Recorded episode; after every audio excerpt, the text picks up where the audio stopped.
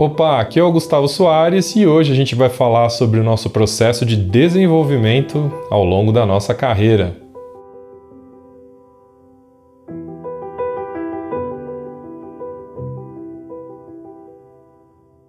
Bom, a ideia para esse papo surgiu porque umas semanas atrás eu estava conversando com o meu cunhado, que é um cara que trabalha na área de desenvolvimento de fragrâncias, e ele pesquisa muito sobre inovação, tendências, e aí conversa vai, conversa vem. Ele me apresentou um livro, que é na verdade um livro PDF, né, que você pode baixar pela internet, que uma galera da Inglaterra, que é um grupo que se chama Nesta, utiliza para fazer workshops e discussões acerca desse tema de inovação. Então tem vários diagramas lá que vão abordar o processo de desenvolvimento, aprendizado e sempre com essa perspectiva de inovação, né? E aí eu folheando as páginas lá, fiquei muito impressionado por um diagrama, que talvez seja até um dos diagramas mais simples do livro inteiro, que era um diagrama de uma escada, né? E é uma escada que mostra cada degrau, de certa forma mostra o nosso desenvolvimento, né? O desenvolvimento de seriam talvez níveis de senioridade, né, em termos de desenvolvimento. Então esses cinco degraus, né, vou traduzir aqui os termos de maneira um pouco mais literal do inglês e depois eu vou contextualizar eles para o português, que eu acho que vai ficar mais fácil. Português não, né? Eu vou contextualizar eles para o nosso meio, né, que vai ficar mais fácil de entender. Então o primeiro degrau seria o novato, aquele que está começando alguma coisa, ou começando né, um processo de conhecimento em algum assunto. O segundo degrau é o do iniciante avançado. Terceiro degrau eles colocam como o competente. O quarto degrau é o do expert e o último degrau eles colocam lá como visionário.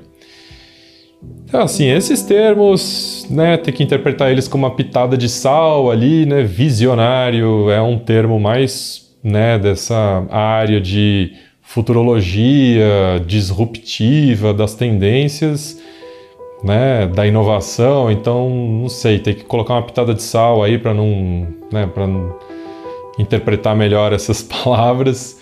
Mas se a gente pegar esses cinco níveis né, de desenvolvimento e trouxer até para o que é próximo dos nossos cargos né, dentro da, da nossa área, seja no design, seja na propaganda, enfim, a gente teria o primeiro degrau como de fato um novato, né, alguém que está começando, um estagiário. O segundo degrau seria o júnior, o terceiro degrau seria o pleno, o quarto degrau seria o sênior e o quinto e último degrau eu colocaria ali como aquele diretor de criação que também é sócio da empresa e já tem essa grande visão né, sobre, sobre o todo. E aí você pode pensar, nossa, mas que coisa redundante, né? Pô, Gustavo, por que, que você está falando isso? É evidente, né? Os nomes dos cargos mostram e tal. E esse gráfico me pegou porque ao longo da minha vida, né, da minha carreira, eu tive várias oportunidades de ensinar. Então eu dei aula em várias faculdades, tanto na graduação quanto na pós-graduação e em algumas oportunidades no mestrado também. E aí esses grupos é, eles caem exatamente nesses níveis de desenvolvimento. Quer dizer, eu posso estar tá falando de tipografia igual para uma turma de mestrado e para uma turma de graduação. E dentro da turma de graduação eu posso falar para o primeiro ano, para o segundo, para o terceiro ou para o quarto ano. Pode ser o mesmo assunto, mas a maneira como isso vai ser costurado, né, ou a maneira como esse curso vai ser desenvolvido vai ser radicalmente diferente. E principalmente quando a gente chega lá nos degraus, nos degraus mais altos, a coisa fica super desafiadora, porque já são pessoas muito experientes na área. Então, o que é possível ofertar em termos de aprendizado e ensino para quem já é muito sênior, né? Eu, isso está muito latente porque o último ano, nos meus últimos anos, eu ofertei muitos workshops presenciais e a turma era exatamente isso, era uma mistura de estudantes com designers júniors, com plenos, com sêniors, com sêniors muito sêniors, E isso fica muito difícil. Então, esse gráfico, esse diagrama, uma parte é essa escada que tem esses cinco degraus, mas ao lado existe uma, como se fosse uma coluna que dividida em três áreas, que de certa forma se correlacionam, né, com esses degraus da escada. E aí na primeira, nessa coluna, na parte mais de baixo, a primeira, essa primeira área dela está escrito é, pensamento através de regras. E aí eu olhei isso e falei: caramba, que tiro certo! Quando a gente está aprendendo alguma coisa, a maneira mais fácil de aprender é através de regras, regras, regras claras. E se a gente for lembrar na nossa graduação, na nossa, principalmente essas coisas de tipografia, sempre tinha lá, ó, você não pode é, aumentar o espaçamento entre letras, você não pode distorcer as letras, né, vertical, horizontalmente. Enfim, são uma série de regras bem definidas, bem claras, mas elas ajudam a gente a se desenvolver, ou seja, a gente vai ficar nelas durante um tempo, até naturalmente a gente passar para essa, para essa outra fase, né, para esses outros degraus em que a gente chega nessa segunda, nessa segunda área que lá nesse diagrama já coloca como um pensamento através de situações, ou seja, a gente aprende as regras. E aí, na medida em que a gente vai se desenvolvendo ou aprendendo mais sobre aquela disciplina, a gente vai começar a ver que aquelas regras não funcionam para todos os cenários. E a gente vai naturalmente começar a desenvolver uma, uma, né, uma, uma crítica para falar: não, nesse contexto eu preciso adaptar essa regra, ou nesse contexto eu preciso mexer um pouquinho nessa regra. E aí a gente vai ganhando maturidade como, nesse caso aqui, como designer ou diretor de arte. Né? Então a gente já tem uma certa tranquilidade, uma certa segurança de falar, olha, essa é a regra, mas para resolver esse cenário eu preciso mexer. E aí, quando a gente vai subindo mais, né, a gente vai se tornando ainda mais é, sênior nessa escada, uma coisa muito incrível acontece, porque essa noção de regra ela de certa forma desaparece e resta é, o conjunto de soluções que se apresenta como o mais adequado para resolver um determinado problema, né? uma determinada situação. Não existe mais essa, digamos assim, esse dogmatismo, né? Ah, isso pode, isso não pode. A gente fica com esse aprendizado porque a gente praticou ele durante muito tempo, né? Mas a gente acaba se libertando desse estigma do tipo, cara, aqui, aqui não vai funcionar, aqui eu vou ter que quebrar a regra, ou o famoso vou ter que dar uma roubadinha. E isso acontece assim, acredito eu, em todas as áreas do conhecimento. A gente aprende a regra, depois a gente vivencia vários cenários em que a gente precisa fazer ajustes e depois, quando a gente domina já o assunto, não existe mais essa, essa relação.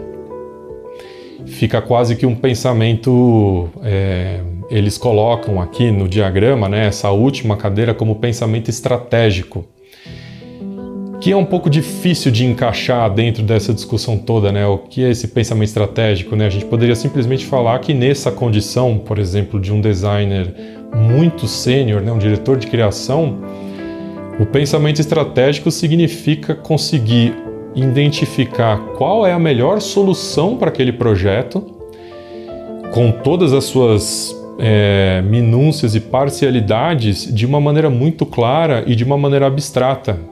Quer dizer, depois de fazer muitos projetos de revista, você vai olhar para um briefing, um novo pedido e você já vai saber claramente aonde é que essas peças vão entrar, quando, como. É lógico que isso pode mudar, mas já existe um norte. E isso vai funcionar se você faz muita revista, muito livro, né, muita exposição, enfim, muita sinalização, ex existe de certa forma uma estrutura projetual e conhecendo essa estrutura projetual, ela te permite dominar quais são as convenções que fazem determinado projeto funcionar ou não e vão te dar também segurança para você contestar né, ou subverter determinadas convenções para alcançar determinados resultados. Então, é, aonde eu quero chegar com isso? Se a gente pensa que no começo da nossa carreira a gente aprende por regras, né? Então, as, a, ensinar regras é a maneira mais fácil para que alguém no comecinho da carreira aprenda. Depois, quando essas pessoas, é, ou quando a gente está no meio do, do, nosso desenvolvimento, nesse né, nível intermediário, a gente está articulando essas regras, ou seja, a gente já vai receber o melhor cenário para a gente aprender seriam projetos e situações em que aquelas regras não cabem mais como aplicação literal, ou seja, a gente vai ter que ficar mexendo. Mas e aí, o que, que a gente faz com o sênior? O que, que a gente faz com esse esse diretor de criação já muito experiente, né? Como é que esse cara aprende? Como é que esse cara vai mais longe? Ou quando a gente é muito sênior e muito desenvolvido em alguma área do conhecimento, como a gente faz para continuar o nosso aprendizado? E é aí que o textinho que fica ao lado desse diagrama foi assim um tiro certo, né? Eles dizem lá, e eu fico muito contente com essa constatação, que quando você está já nesse nível muito desenvolvido, em qualquer área que seja, a sua melhor oportunidade de aprendizado é através do ensino. Então, dentro desse universo de inovação e, e muito corporativo, eles colocam isso como mentorias, né? Não é, ó, vai ensinar para dar aula. Não, é mentoria. O que, que é a mentoria? É você se encontrar com uma outra pessoa, né? Que pode estar muitos degraus abaixo, mas teoricamente não. Teoricamente já é uma outra pessoa que é pelo menos sênior, já tem muita experiência, muita vivência. E você, através do processo da mentoria, você vai transmitir novos conhecimentos e você vai oferecer a essa pessoa cenários e situações para que ela articule tanto os novos conhecimentos quanto para que ela articule os conhecimentos que ela já tem de maneiras novas. E isso é muito fantástico, né? E, e se você está numa situação muito parecida com essa, né, de muita senioridade em uma área de conhecimento, testa isso, né? Quando a gente tem que ensinar algo para alguém, principalmente se a gente tem que ensinar algo para alguém que já sabe bastante do assunto, a gente vai ser muito desafiado, né? Vai ser uma situação delicada, não dá para, meu, não é uma questão de você fazer uma entrevista explicando isso para uma dona de casa. Não.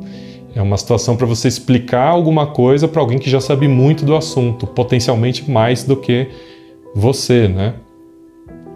E aí eu tive recentemente uma oportunidade dessa de concretizar esse modelo, né, que de certa forma concretizar esse diagrama, que foi é, a mentoria que eu fiz para o Edson, que é da revista IP de Lavras do, do interior aqui de Minas Gerais, e que foi muito parecido. Foi exatamente isso, quer dizer, já há muitos anos eu não estava trabalhando com revista, né? A última revista que eu fiz foi um especial para super interessante, há muitos anos atrás, mas eu sempre gostei de revista, a minha formação é em revista.